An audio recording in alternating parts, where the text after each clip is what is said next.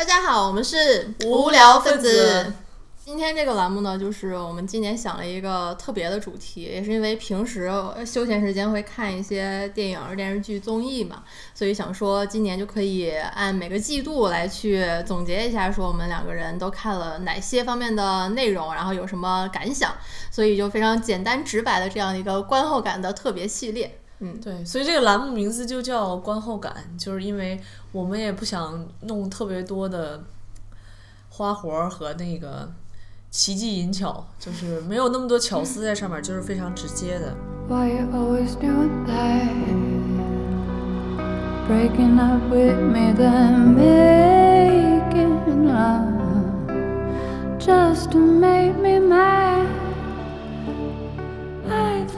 那接下来我们就首先从这几个月让你印象最深刻或者迟迟萦绕在你脑海当中的一个作品开始呗。嗯，好吗？那我先说，我我的话就是《亢奋》的第二季。嗯嗯。对，因为其实去年我看完整个第一第一季之后，首先我对他们每个人每个角色的那种性格和表现出来那种状态是非常有印象的。尤其是当他当中十几岁的少年，然后很混乱的那种生活，以及错综复杂的关系，我觉得编剧就是在在瞎搞乱搞。尤其是第二季当中，让我觉得最精彩的就是，呃 c a s e y 的妹妹她其实有导演一个舞台剧，就把整个她从小到大的一些人生经历串联其中。那这当中，其中包括对她姐姐的一些不满，以及在她姐姐阴影之下。她所承受的一些痛苦和外界对她的一些评判，比如说经常拿她跟姐姐去做比较啊，比如说她姐姐恋爱了、发育了，而她就是平平无奇的一个普通的女孩儿。所以我觉得，就是可能相比于中国的同龄的小朋友来说，就我们好像还是停留在奋斗百天、什么上清华这种感觉。然后同时，他第二季的那个呃拍摄。我记得好像是全胶片拍摄的，然后有有在 B 站上刷到他们的一些花絮，它整个那个剧集呈现出来那种质感和就是有一种朦胧的那种光晕的那种感觉，我觉得也挺好的。然后还有就是大家一直都说的就是他们的音乐，打雷姐给第二季做了一个歌是。Watercolor eyes，然后也是很迷幻的那种感觉吧，歌词写的也比较有意思。嗯，对这个剧给我的印象还是蛮深刻的，当中一些什么吸毒啊，包括主演，其实你之前也也看过一点吧，就是那个跨性别。嗯。嗯，嗯不知道第三季会怎么样。然后我也把他们之前的那个番外篇，就是 Rue 和那个 Jules 的那个分别的访谈的。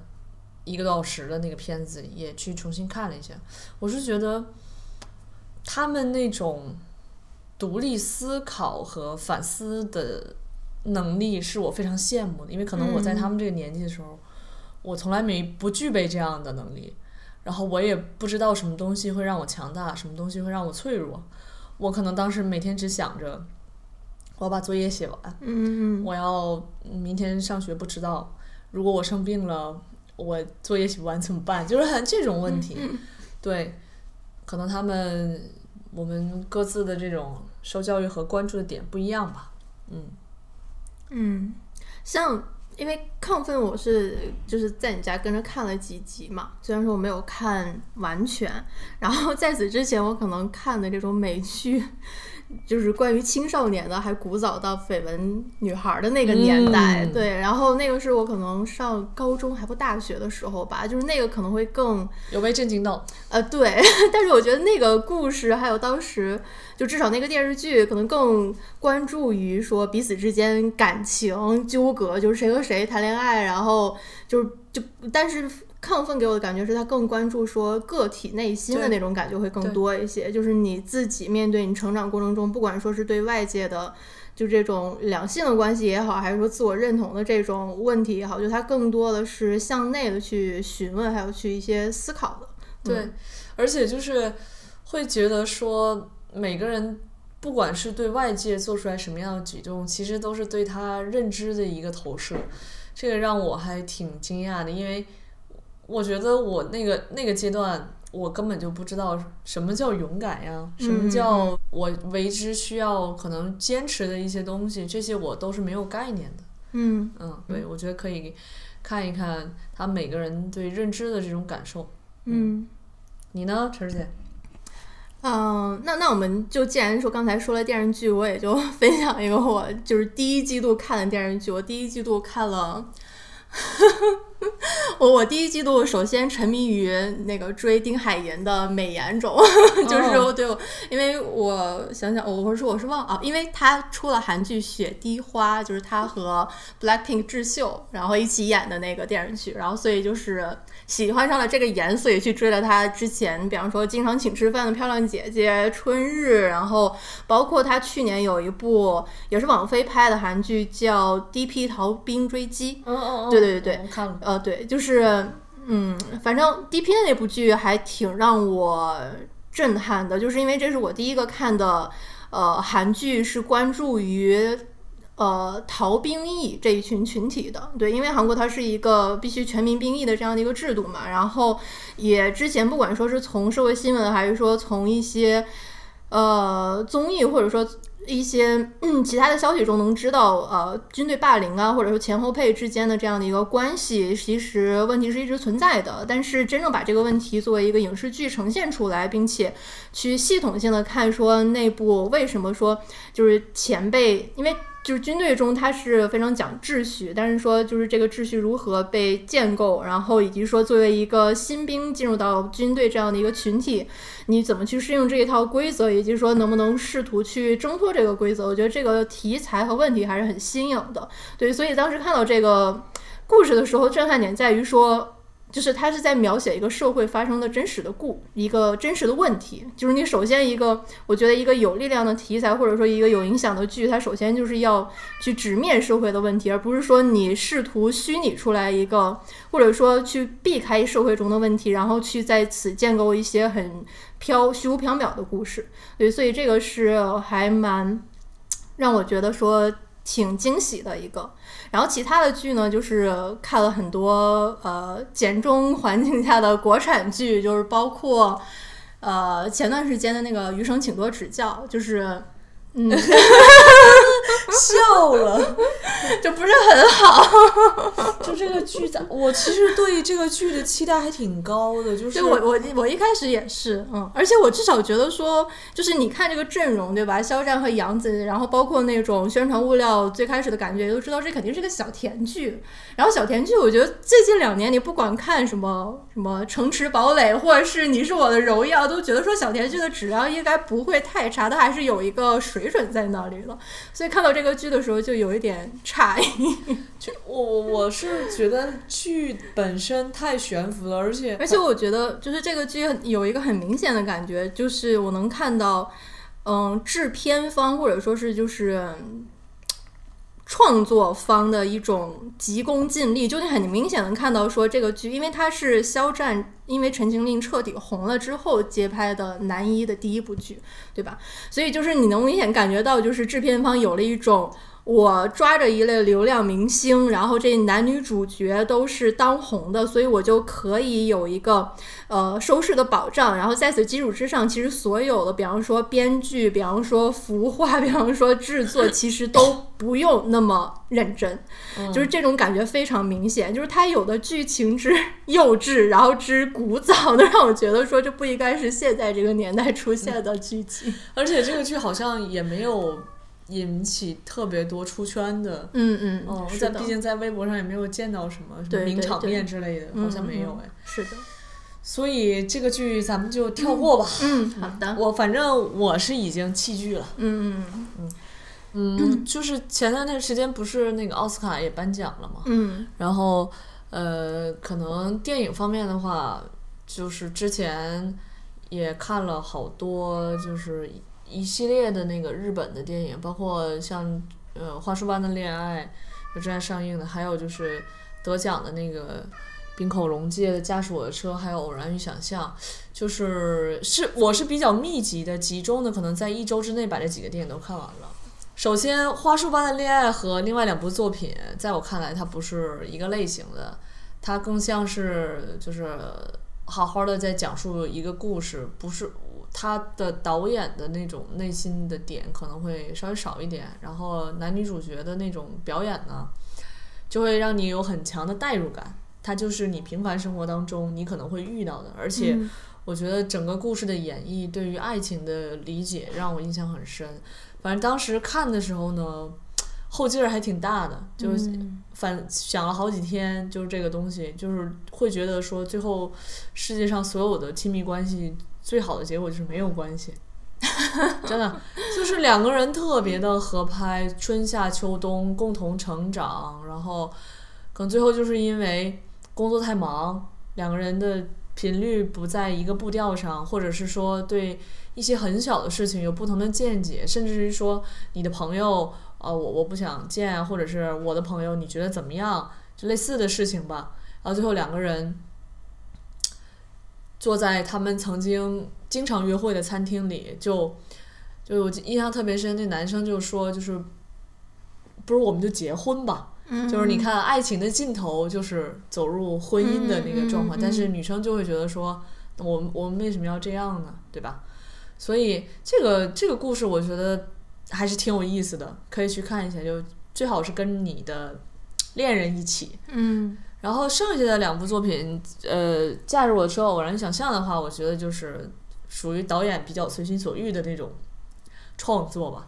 然后我坦白讲，没有特别看得进去。嗯嗯，偶然想象其中有一个呃有一个短片，我觉得还挺有意思的，就是一个女生她去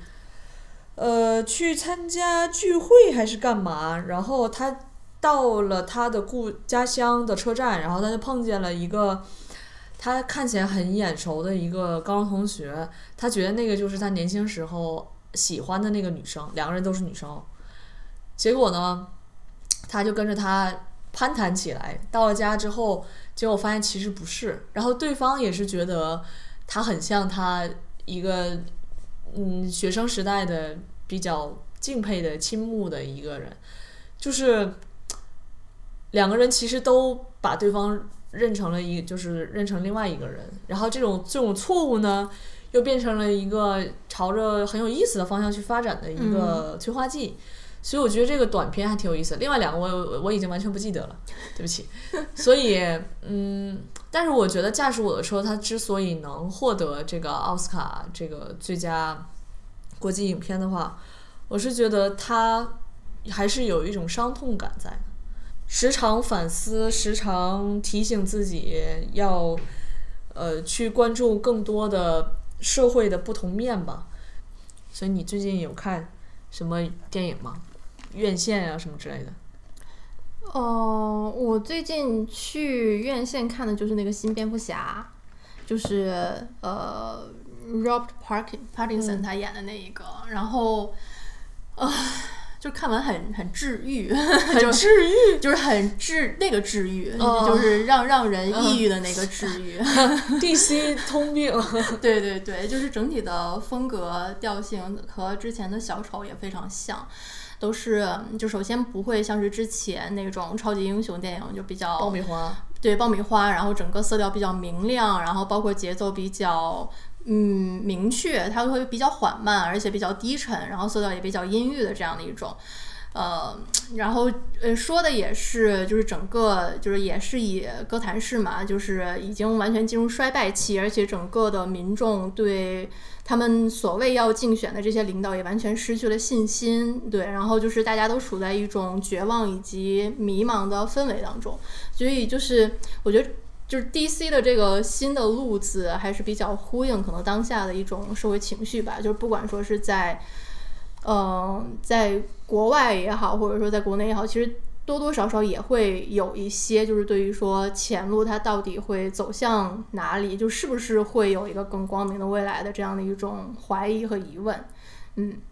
呃，整体上来说还是比较不错的，我觉得，嗯，之前的那几部就是大本和那个贝贝爷的，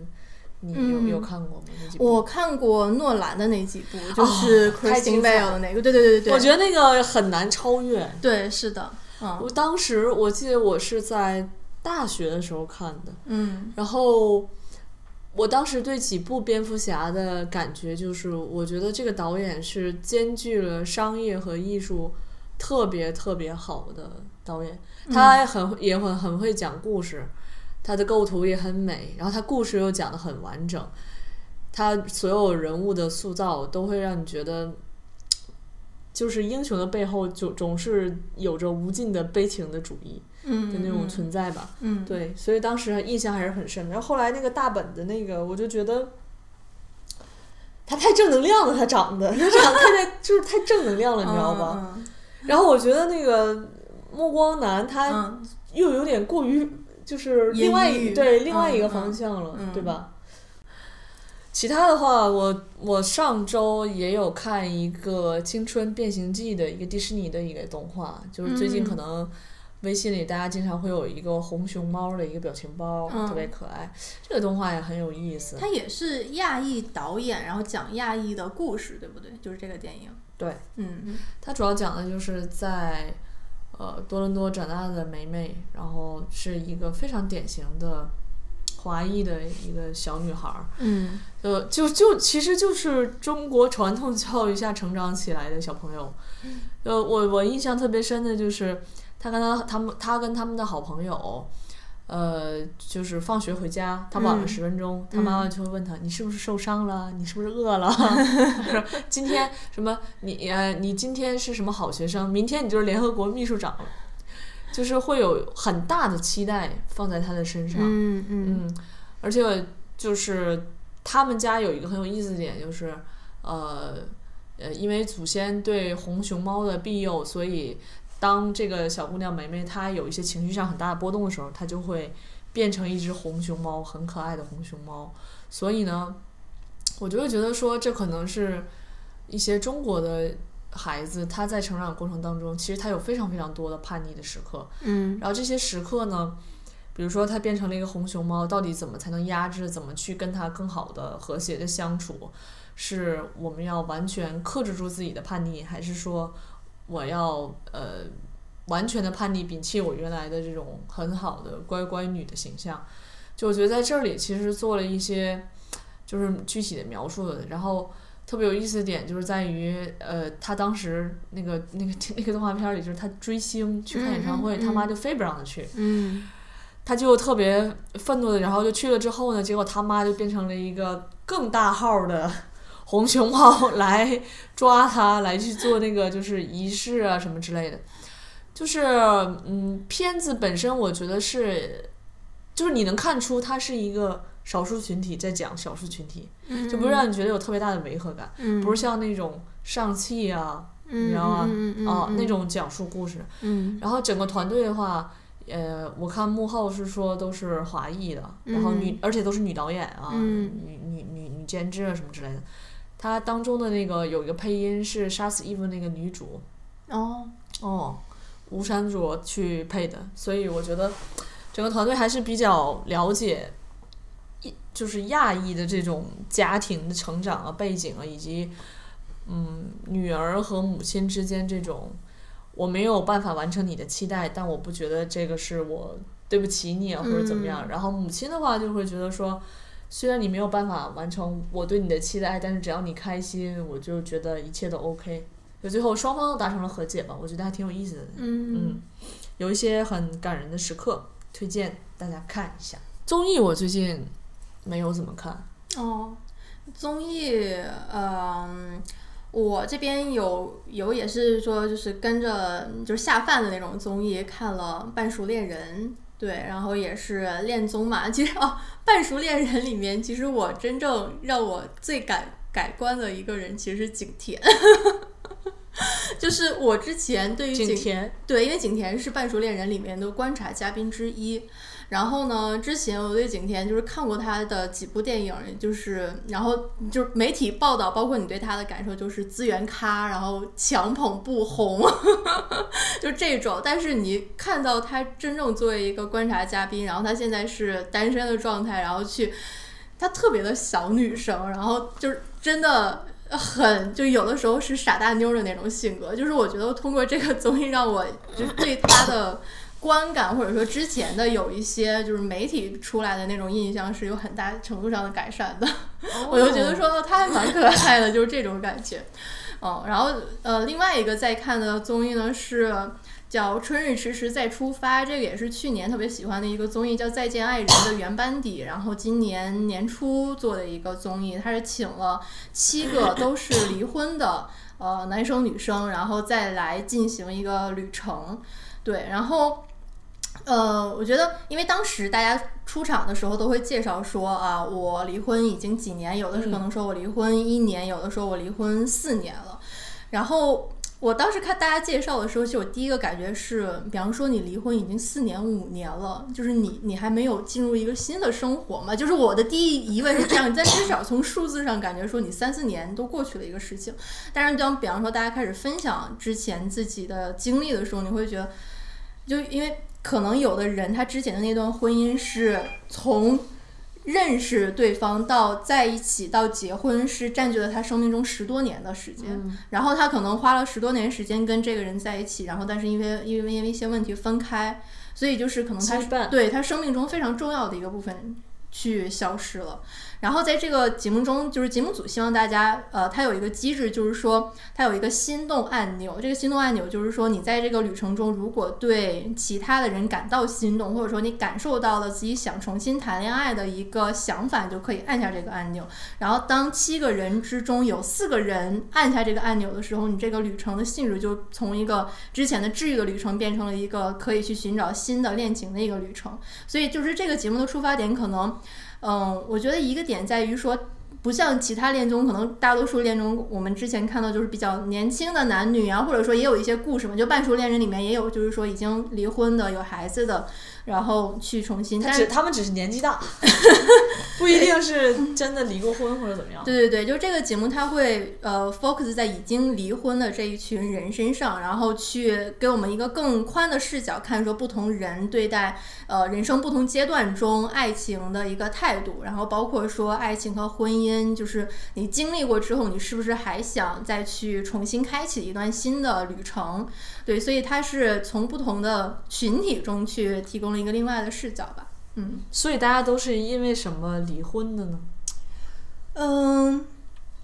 像有的从女方来说呢，就是呃，就有碰到不靠谱的男的的，就是说的比较委婉一点，这个不靠谱可能包括出轨、持续出轨、赌博。然后在女方生病之后背信弃义，就说严重一点就是这个样子。对，然后从男方来讲的话，就是，嗯，也有那种时间特别长，但是可能说最后后来感情变淡了，然后就是，嗯，女方可能也会觉得说，在这段感情中没有到现在这个阶段想要的一种爱的感觉，就是也有说第三方的这种情况，对。感觉女生的容忍度还是比比男生要高的。对，就是我，因为我们在看这个剧嘛，然后再看了大概两三集，就是昨天也是看到里面有两个都是离婚，然后带孩子的妈妈，他们说就是就到现在为止，离婚这个决定都不会觉得说后悔，也不会觉得说是错的，但是只有只有一个瞬间，就是当孩子问啊那爸爸怎么怎么样的时候，会在这个时候会动摇，说我是不是真的做了一个错一个对的决定。因为你最终难以避免的伤害是给孩子，就是他们没有了这样一个所谓完整一的家庭，然后就这个他的愧疚，还有说自己难以去弥补在这点上的父亲的职能，是你无法避免的。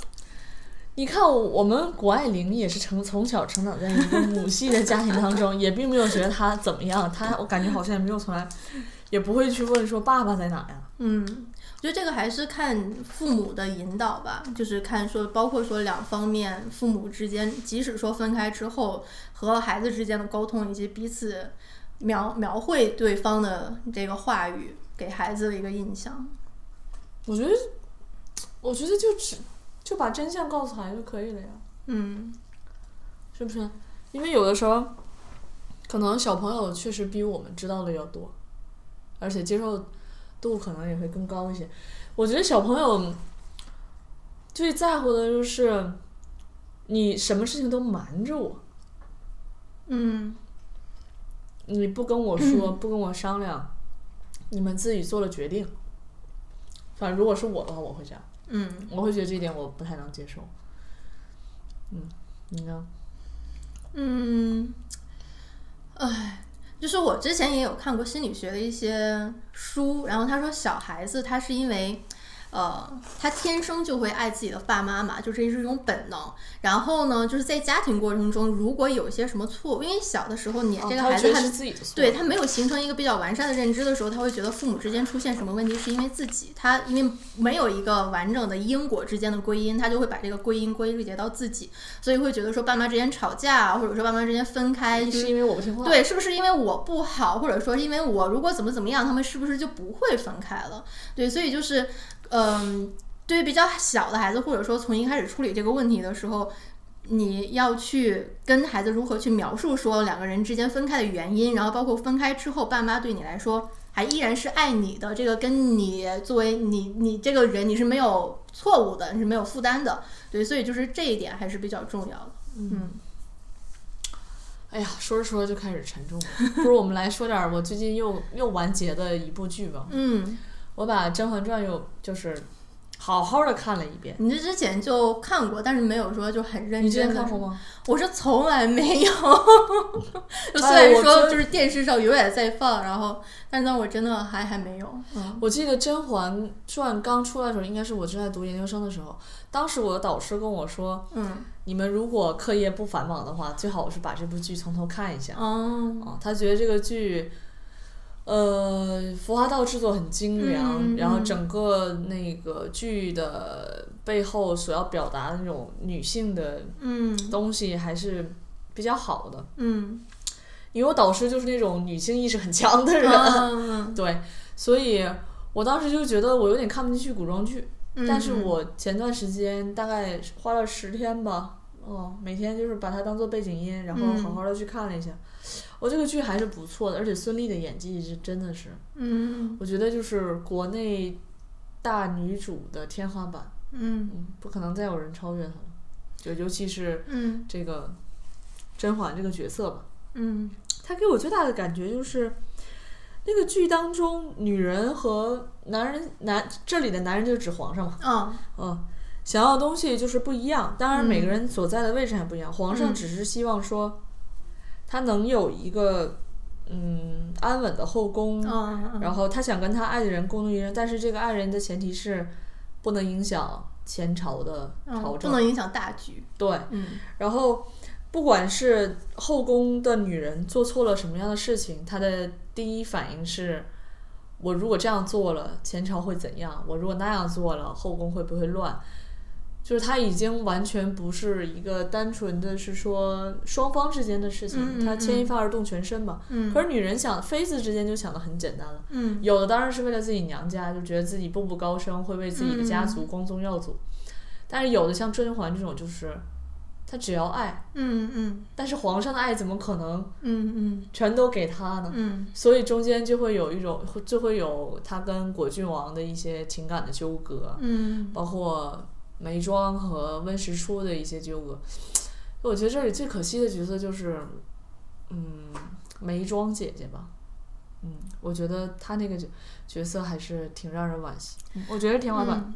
我是因为小红书最近有一个就是说什么，呃，和男朋友讲说，如果甄嬛的故事发生在现代，就是就是用你同就是说啊，我同事发生了什么什么故事，但其实是甄嬛那个故事的原型，然后就把它当一个八卦讲给你的男朋友，然后看男朋友的反应。就是我当时刷到这样的一个，因为很多人在做这个梗，然后我当时刷到这个梗的时候，我就在惊讶于甄嬛这个题材的生命力之强，就是这么多年之后，然后大家还能在社交网络上成为一个梗，而且这么多人其实还在持续的在关注以及不断的解读这样子。假如我是真学家，这不就是像红学一样吗？真的很有意思，就是它其中的一些呃台词啊，然后它的一些小物件儿什么的，嗯，可以的。所以你接下来下一个季度你准备要看点什么呢？下一个季度哦，最近那个有一个韩剧还挺火的，叫《二十五二十一》，就是嗯金泰梨和南柱赫演的。然后，因为我本身很喜欢金泰梨这个演演小姐的那个。对对对对，我很喜欢这个女演员，然后就呃，再加上她那个题材应该是在讲九八年金融危机背景之下的韩国，对，然后一对年轻人如何在这样的一个其实是在走下坡路的社会环境下，然后关于自己有一些梦想破灭，也有一些梦想追寻的这样的一个故事。哦，所以就是感觉这个题材可能在某种程度上也和现在比较，嗯，当下的环境会有一点契合吧。你呢？你你有什么想看的吗？我的话就是有一些之前 看的剧，把它看完，《杀死伊芙》把它嗯第四季的完结看了。我最近在追一个《镀金时代》，就是讲美国就是 old money 和新和 new money 之间的一些争夺战嘛。嗯嗯对，就也是一个经济大变革的一个时期，讲那个第五大道的那个富豪啊什么的怎么兴起的，然后还有就是，呃，伴随着这个美国的铁路逐渐的建建立，然后整个这个国家的一些经济命脉如何被掌握到 New Money 手中的，就类似嗯这些吧，我觉得还挺有意思的。就是原来那个。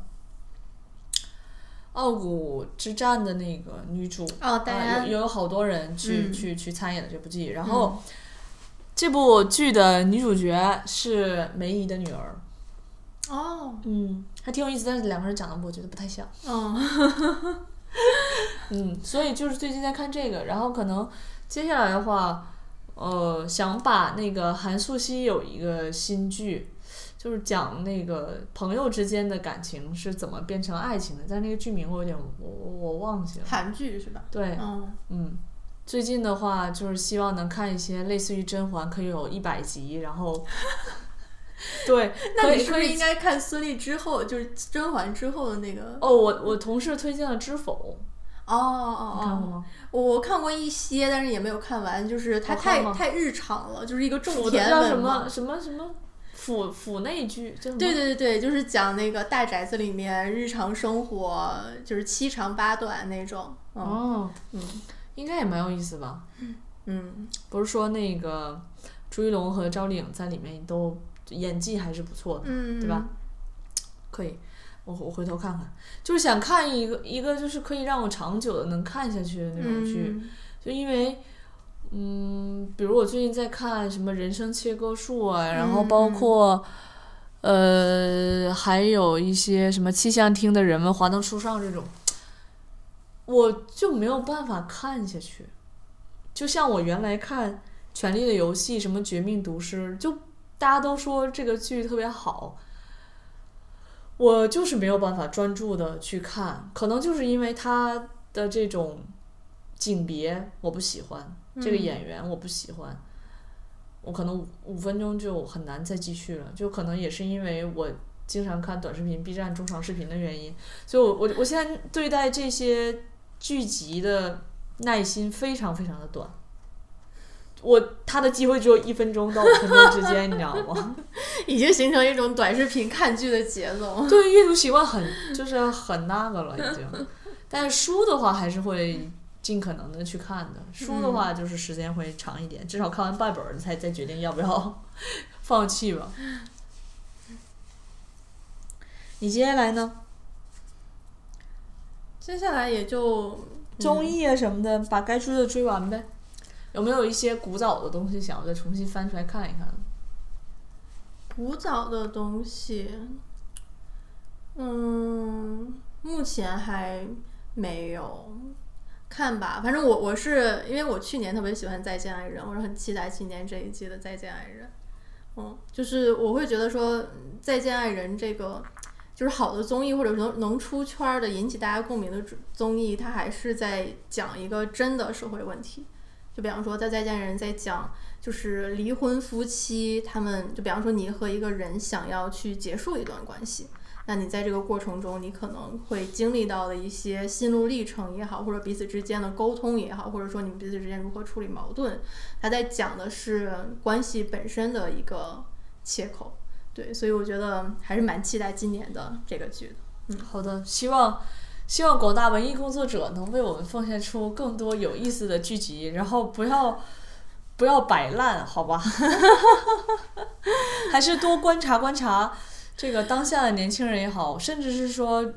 青中年人群都都在关注什么，然后也不要制造焦虑。最近真的烦心的事情、糟心的事情太多了，给我们一点安慰，好吧？衷心的呼吁一下。对，然后希望就是等到下一个季度，就再过三个月，我们再去录这一个系列的时候，希望疫情真的可以趋近过去吧，因为没有想到说今年年初又会再起来，嗯，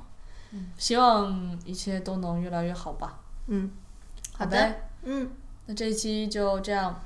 好，那我们下期再见。好，拜拜。I think that you taste like rock candy, sweet like peaches, leave me on sandy. Why do you leave me with watercolor eyes? Young love